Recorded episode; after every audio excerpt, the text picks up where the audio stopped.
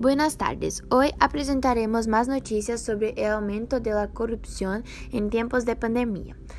La crisis global producto de la pandemia de coronavirus, entre otros efectos, también abre las puertas para que aumente la corrupción, el fraude en general y los ciberataques en particular.